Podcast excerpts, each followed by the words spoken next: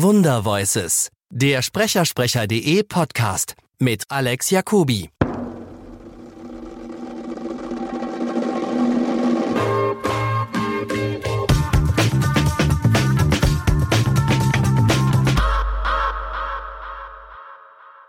Welche Art von, von, von, von äh, Produktion machen dir am meisten Spaß? Hörspiele, äh, Werbung? Also, äh, Hörspiele finde ich ganz toll. Also wirklich, also die, die, die, die, die alten klassischen, wo, wo, wo wirklich, da wird ja auch viel investiert, die werden nur, die sind ja kaum zu bezahlen letztendlich in der heutigen Zeit. Was ich nicht so mag, sind Hörbücher. Ja. Also ich mag sie selbst nicht machen. Ja. Warum? Weil es ist sehr anstrengend ja. und ich äh, stelle dann irgendwann fest, so nach, nach einer gewissen Zeit, ich kann mich nicht mehr hören. Und dann, wenn das bei mir schon so ist, wie muss das dann erst sein? Wo ich habe einige gemacht, also das, die sind dann auch positive Resonanzen.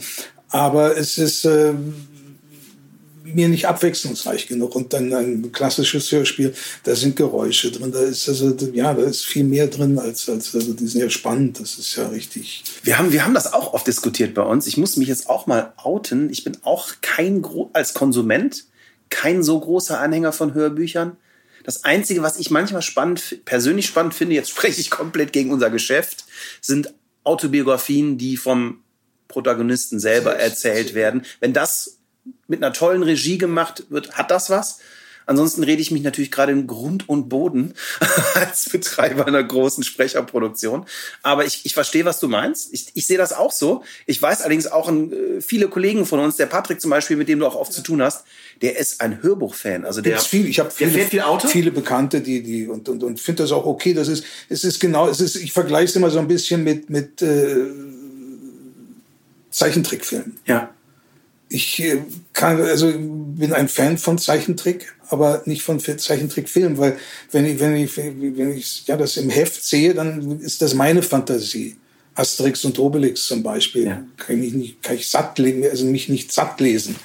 Aber wenn ich es dann gezeichnet oder auch gespielt mit Personen sehe, ja, das ist ganz witzig, aber es ist halt nicht so, wie es, wenn ich es in meinem Kopf entstehen lasse. Ja, verstehe ich. Das ist so ähnlich, so ähnlich ist es mit Hörbüchern. Das ist also, wenn ich es lese, ist es halt für mich lese, ist es was anderes, als wenn ich die Geschichte von einem Kollegen quasi vorgelesen kriege. Nicht? Was ja seinen Reiz hat, das ist ja, das ist ja, äh, als Kind kriegt man von den Eltern vorgelesen und äh, ist eine ganz tolle Sache. Ich habe mein, meinen Kindern vorgelesen und äh, die haben nicht genug gekriegt nicht? Und, und man durfte nie aufhören und noch eine Geschichte und noch eine Geschichte. Das ist was, ja, was eigentlich was Tolles und sowas sind ja die Hörbücher auch. Ja. Äh, erlebst du auch so ein bisschen eine Renaissance, dass Hörspiele wieder mehr werden und kommen und das Audio an sich stärker wird? Ja, aber wenn ganz schwach, glaube ich. Ja. Wenn ganz schwach. Weil ich denke einfach, die Produktionskosten sind, also es ist ja, wir leben ja in einer wirklich sehr schnellen Welt und, und, und das herzustellen mit, mit viel Liebe, mit, mit Ton und wenn man da also Geräusche und Treppen und Knarzen und das dauert ja seine Zeit. Ja, wobei ich glaube, dass es ich habe in meinem Vorleben, als ich noch selber viel im Studio gearbeitet habe, auch viel Hörspiele produziert. Und wir haben die immer performt. Ich war, ich war äh, letzte Woche in Hamburg bei Heike Dine Körting im Studio. Äh, die macht das bis heute so.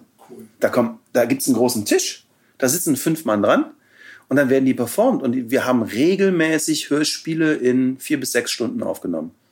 Und haben dann, gut, dann war eine Woche, vielleicht bis zwei Postproduktionszeit, je nachdem, wie aufwendig man das machen will. Aber wenn die Schauspieler gut vorbereitet sind, die Geschichte gut ist und im Studio ein Regisseur bei der Aufnahme sitzt, der weiß, wonach er sucht ja. und der nicht eben in Pro Tools oder, oder Nuendo oder was auch immer jeden einzelnen Schauspieler äh, einzeln aufnimmt, das tagelang zusammenschneidet, Retakes machen muss, weil die Anschlüsse nicht passen, sondern die Leute gemeinsam performen lässt ja, und auch damit lebt, ja. dass es vielleicht gerade mal nicht so schön klingt, weil der am Mikro weg war, aber die Geschichte stimmt, ja. dann kann man Hörspiele auch so produzieren, dass es wieder wirtschaftlich Sinn macht. Denke ich auch, ja klar, klar.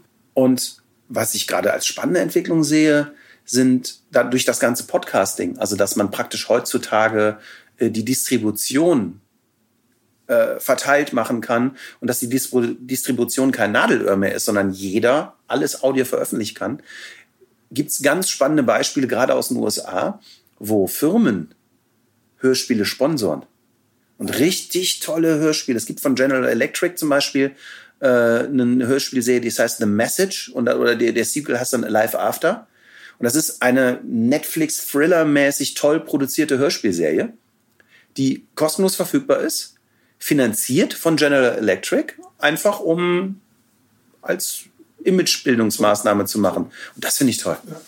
Wie siehst du das, wenn Kultur von der Wirtschaft finanziert wird? Ist ja, glaube ich, auch in der alten Welt, gerade in Deutschland und im Theater, eher verpönt, oder? Ja, aber ich finde es legitim. Also ja. das ist, warum nicht? Also das, äh, sie darf sich nicht einmischen, aber unterstützen, klar. Ja. Also die mischen sich natürlich ein in die Botschaft dann, ne? Also ja, aber das muss man aufpassen, inwieweit das also dann noch legitim ist. Ne? Ja. Also. Gäbe es Grenzen, wo du sagen musst, das würde ich nicht machen? Äh, gibt Grenzen, ja. Gibt's, oder gibt es auch Jobs als Werbesprecher, wo du gesagt hast, sorry, dafür mache ich keine Werbung? Hat es auch gegeben. Hat's auch gegeben. Ja, ja. Wie sieht das mit. Also äh, politisch zum Beispiel würde ich mich nicht äußern. Das du würdest keine Politikwerbung machen? Nein, mache ich nicht. Das okay. ist also. Nein, oder es ist also dann so, dass ich wirklich ja, für die Partei, also aber auch das nicht letztendlich, ja. für die ich dann stehen würde. Ja.